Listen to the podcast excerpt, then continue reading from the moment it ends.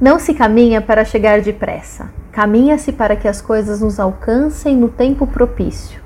Caminha-se para ficar com os sentidos despertos e para fazer o ar circular pela mente e pela alma. O ato de caminhar não é algo exclusivo do nosso corpo, pois todas as nossas estruturas internas se mobilizam.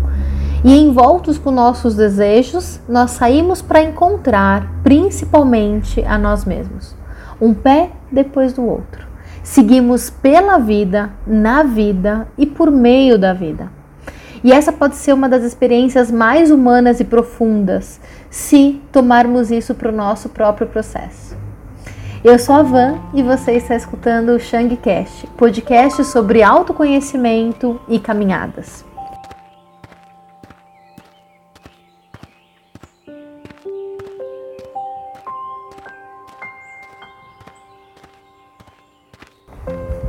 Olá, estamos aqui no nosso quarto episódio. Estou muito feliz de ter você aqui.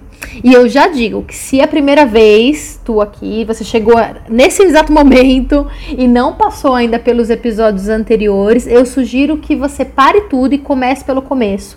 Porque tem uma sequência que é importante, né? A gente está fazendo a leitura do livro Caminhar uma Revolução, do Adriano Labucci publicado pela editora Martins Fontes. Não exatamente a leitura em si, né? Mas a gente está refletindo, pegando trechos e cada episódio foi desenhado dentro de uma estrutura que vai ser fácil o nosso entendimento para fazer um mergulho mais profundo logo mais, né? Então a gente está aquecendo os nossos motores por enquanto, mas logo mais a gente vai já cair para dentro no mergulho super profundo.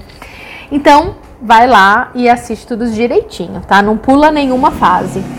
E se você, em contrapartida, já tá com a gente, tá seguindo aqui a ordem, eu espero, sinceramente, assim, que a tua transformação também já tenha começado a acontecer, mesmo que de uma forma bem simples, né? Mas porque o nosso caminho, ele começa muito antes da gente colocar o pé na estrada. Se você chegou até a gente por algum motivo, é porque esse assunto ele, ele já estava ali sendo meio que que amadurecido, né? Então, o teu caminho já começou. Nem sempre o caminho ele ele, ele começa, né, na, estrada.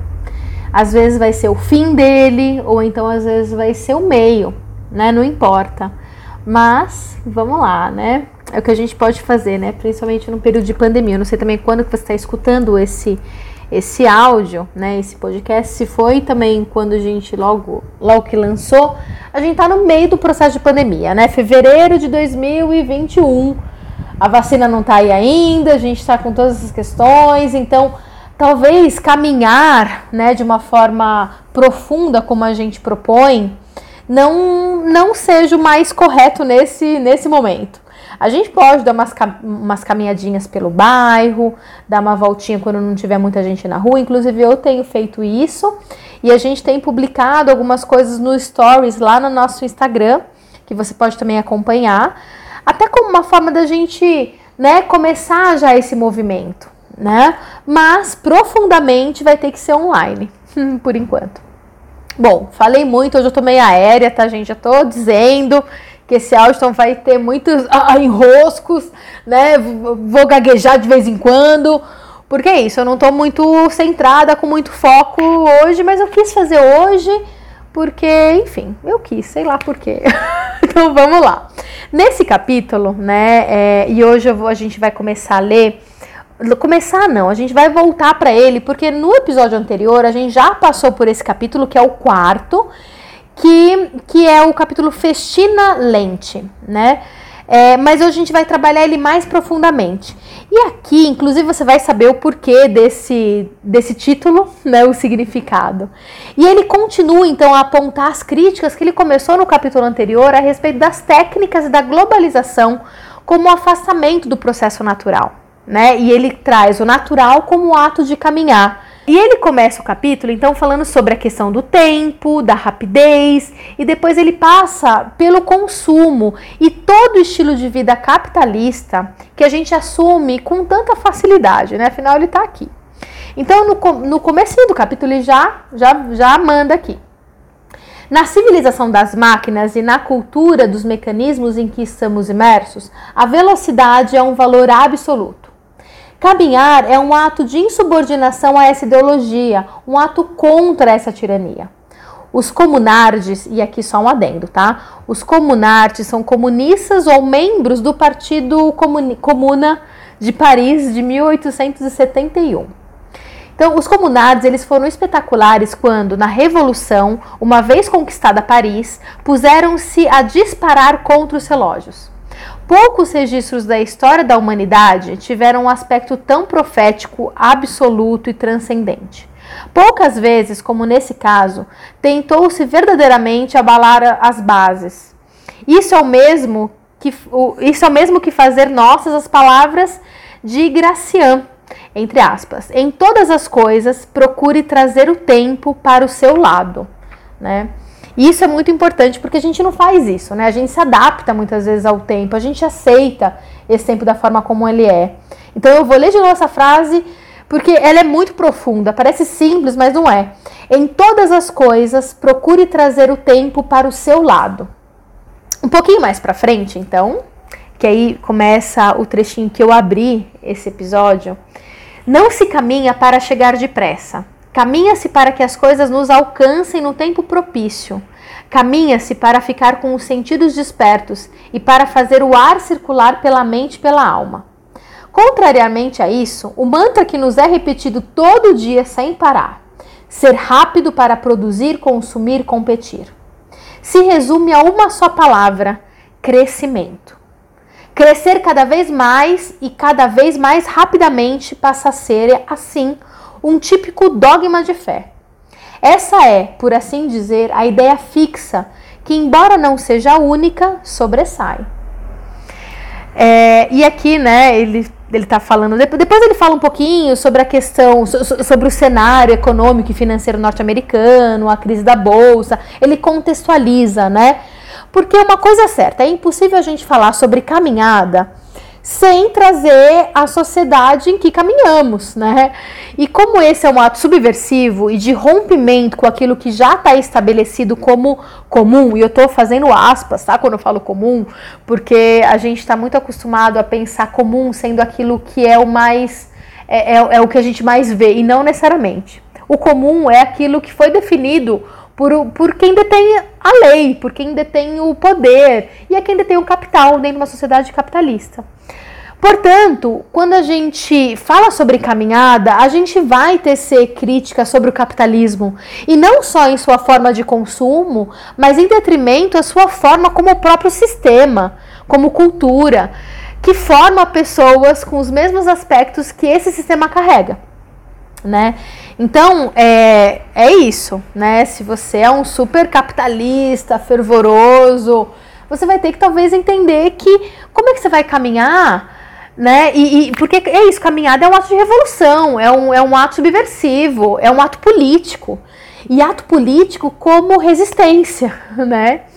É, então a gente vai ter que questionar. E não questionar só por questionar, mas questionar porque a gente sabe que pode ser mais do que isso né? Porque, porque a gente não vai aceitar o que as pessoas nos dizem que é o correto, que essa cultura tenta enfiar a goela abaixo desde que ela existe por si. Bom, então, indo um pouquinho mais para frente, né? Vou voltar aqui. Lá na página 44 ainda desse capítulo, ele fala: Caminhar prefigura essa nova cultura. Em um discurso esclarecedor, Alex Langer nos mostrou isso demonstrando o famoso lema cunhado pelo Barão de Coubertin para as Olimpíadas Modernas. E aí tem um trecho. Antes disso, eu queria só dizer quem é né, o Alex Langer, que ele, ele é conhecido como o maior expoente do descrescimento, né? Ele fala que nós demos um salto para trás, tanto na política quanto na cultura, dentro desse sistema que a gente vive hoje, né?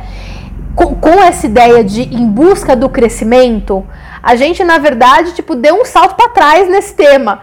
Então, por isso que ele fala do descrescimento, né? Mas eu vou ler aqui que acho que vai ficar um pouquinho mais claro. Bom, então é a citação, tá? Sítios, mais rápido. Altius, mais, mais alto. Fortius, mais forte. Mais potente. Hoje, essas três palavras bem poderiam ser adotadas como a quinta essência da nossa civilização e da competição da nossa civilização.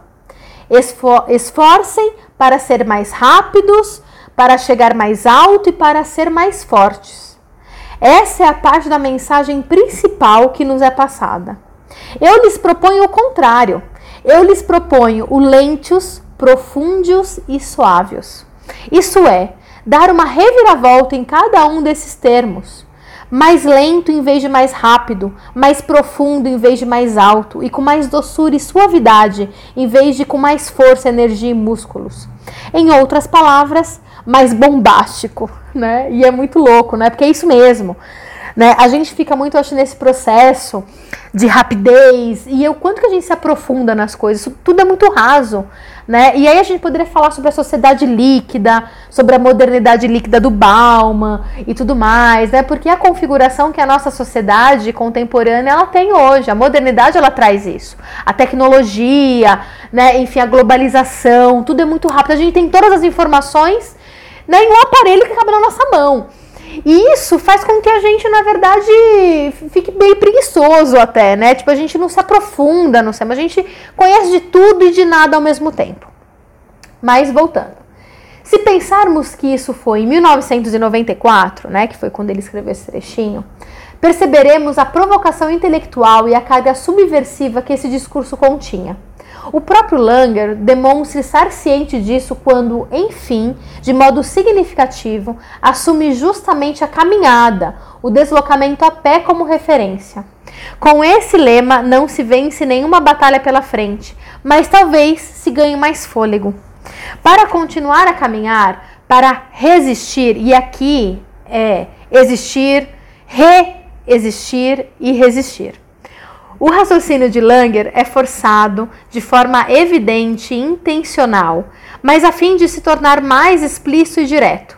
Com efeito, não se trata de substituir um valor absoluto e a ideologia da velocidade pela sua oposta, a da lentidão, mas de reconhecer e dar valor ao, ao amálgama, a mistura da rapidez e lentidão que, de que é feita a nossa vida. Quem caminha sabe. Mas antes disso, é que eu tô com essa, essa história na cabeça. Então eu vou ler, eu vou me, me atrapalhar aqui se eu continuar lendo e não falar isso agora. Talvez eu poderia falar depois. Mas, enfim, lendo isso, me veio muito à cabeça de algumas pessoas e algumas queridas pessoas que caminham junto comigo, que às vezes falam: olha, eu vou no meu ritmo.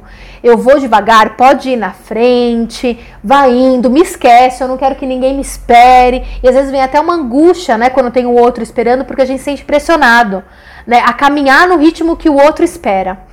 Porque é muito isso, né? Porque a gente consegue chegar em qualquer lugar se a gente for no nosso ritmo e devagar a gente chega lá. Né? Porque não tem a ver com o tempo que a gente vai chegar, sabe? Não é uma competição, não. Eu tenho que chegar lá às 3 horas da tarde. Não, eu posso chegar às 6, eu posso chegar às 10 horas da noite. Não importa. O que importa é eu chegar e aproveitar essa jornada e me conhecer ao longo dela.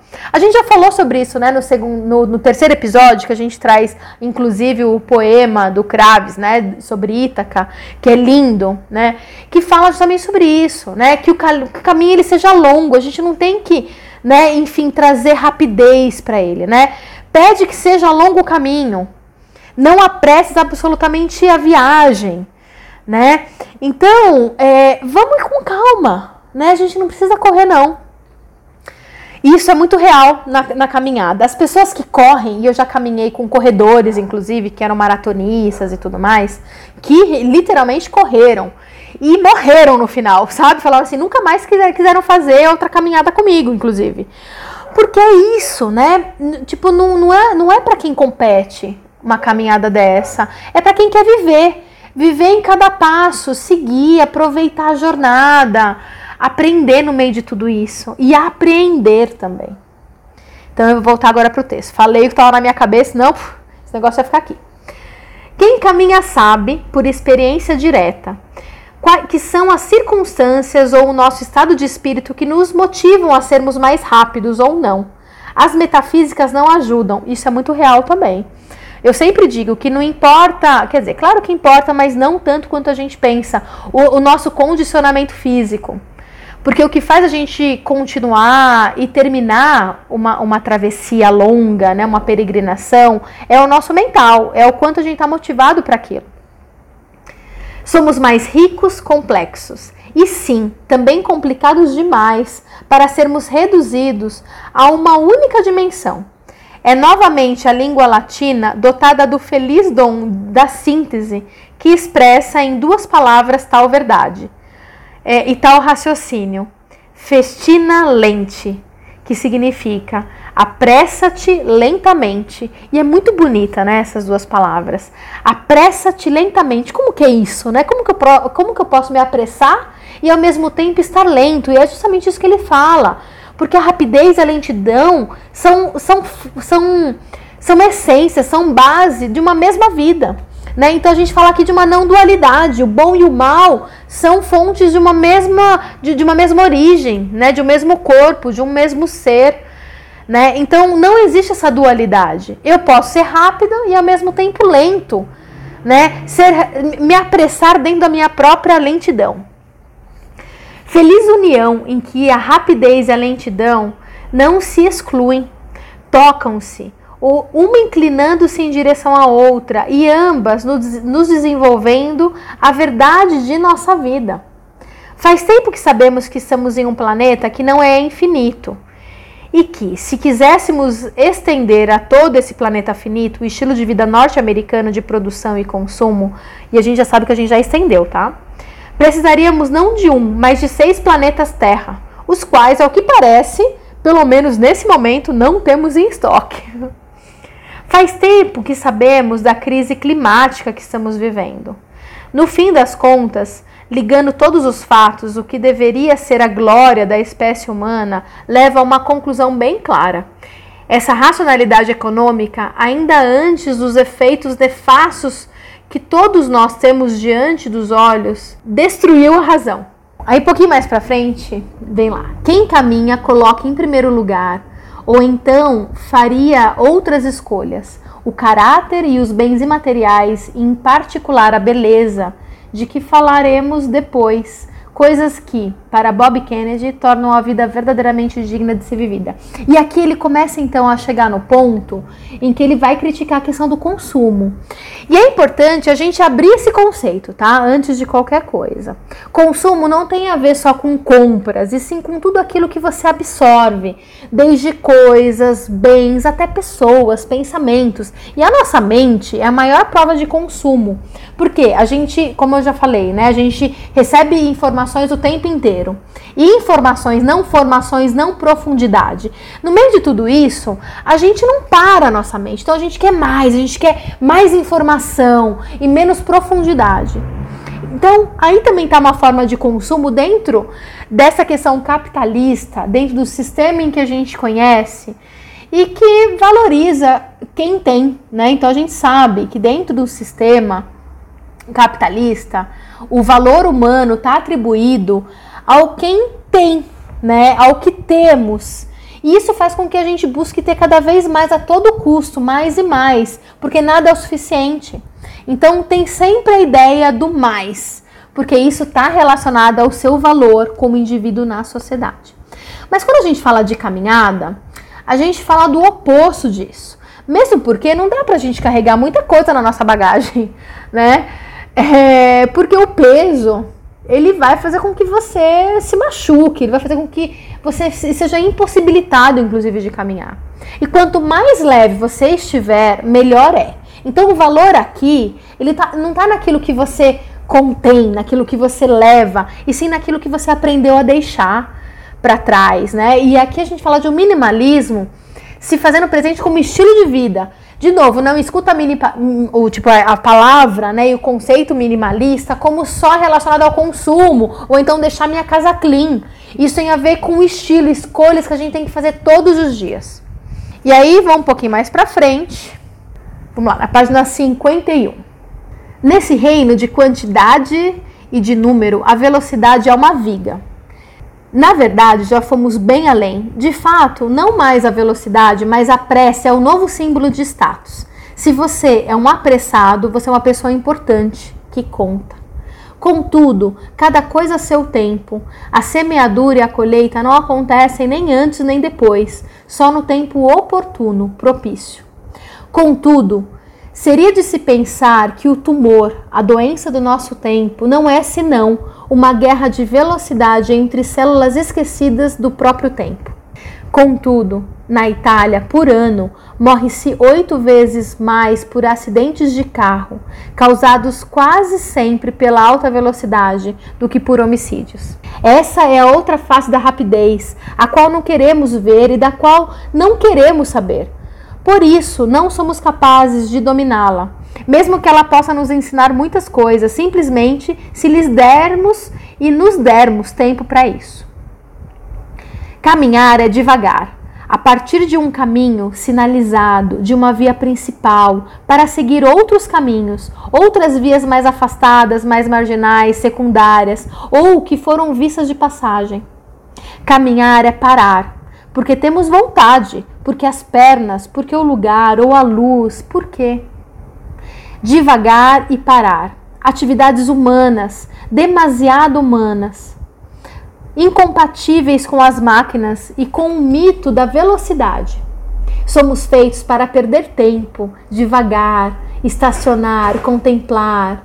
Não é um defeito a ser corrigido, um dano a ser reparado, uma doença a ser curada. Muito pelo contrário. É isso que nos torna únicos e irredutíveis a máquinas e a cultura mecanicista. Reza a lenda sagrada, a imagem e semelhança de Deus e o falatório de hoje diz: a imagem e semelhança das máquinas. Caminhar é um triplo movimento. Não nos apressar, acolher o mundo, não nos esquecer de nós mesmos no caminho. E assim ele termina esse quarto parágrafo, né? E assim, só as, as considerações finais, né? Porque eu acho que eu já divaguei demais aqui, eu não sei se ficou muito claro esse podcast, eu espero que sim. A gente já tem, acho que, intimidade suficiente para eu né? Fazer o um podcast mesmo quando eu tô meio aérea, né? Pra você me conhecer na real. vale a pena, né, a gente pensar é, pressa para quê? Né? Essa velocidade toda para chegar onde? E quando chegar? A gente vai fazer o quê? Partir novamente, não é? Porque é isso que a gente vai fazer. Buscar algo novo e novo, porque a gente está o tempo inteiro querendo suprir, satisfazer todos os nossos desejos. E para quê?